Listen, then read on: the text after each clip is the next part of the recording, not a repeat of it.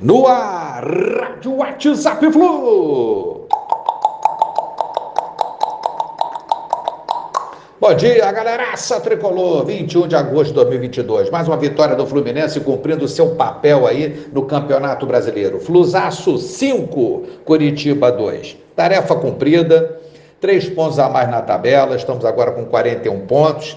Assumimos a vice-liderança, pelo menos provisoriamente, né? Dependemos aí do Corinthians não ganhar o Fortaleza no Ceará e do Flamengo não vencer o líder Palmeiras em São Paulo.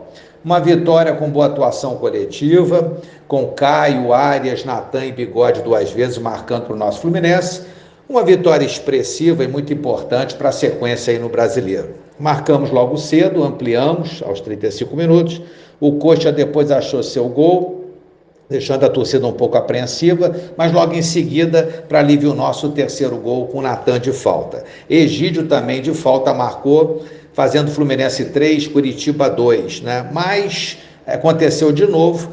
É, pouco tempo a alegria do Curitiba, durou muito pouco, né? E Bigode marcou duas vezes, estabelecendo números finais a esse duelo aí, 5 a 2 Fluminense. Valeu, valeu muito essa vitória e esse placar dilatado para dar moral para o nosso Fluminense. E adquirir uma tranquilidade com essa boa vitória, fazendo o Fluminense iniciar a semana com foco total na Copa do Brasil contra o Corinthians, primeiro jogo das semifinais na quarta-feira no Rio, né? Já com mais de 20 mil ingressos vendidos, às 19h30 de novo no Maracanã.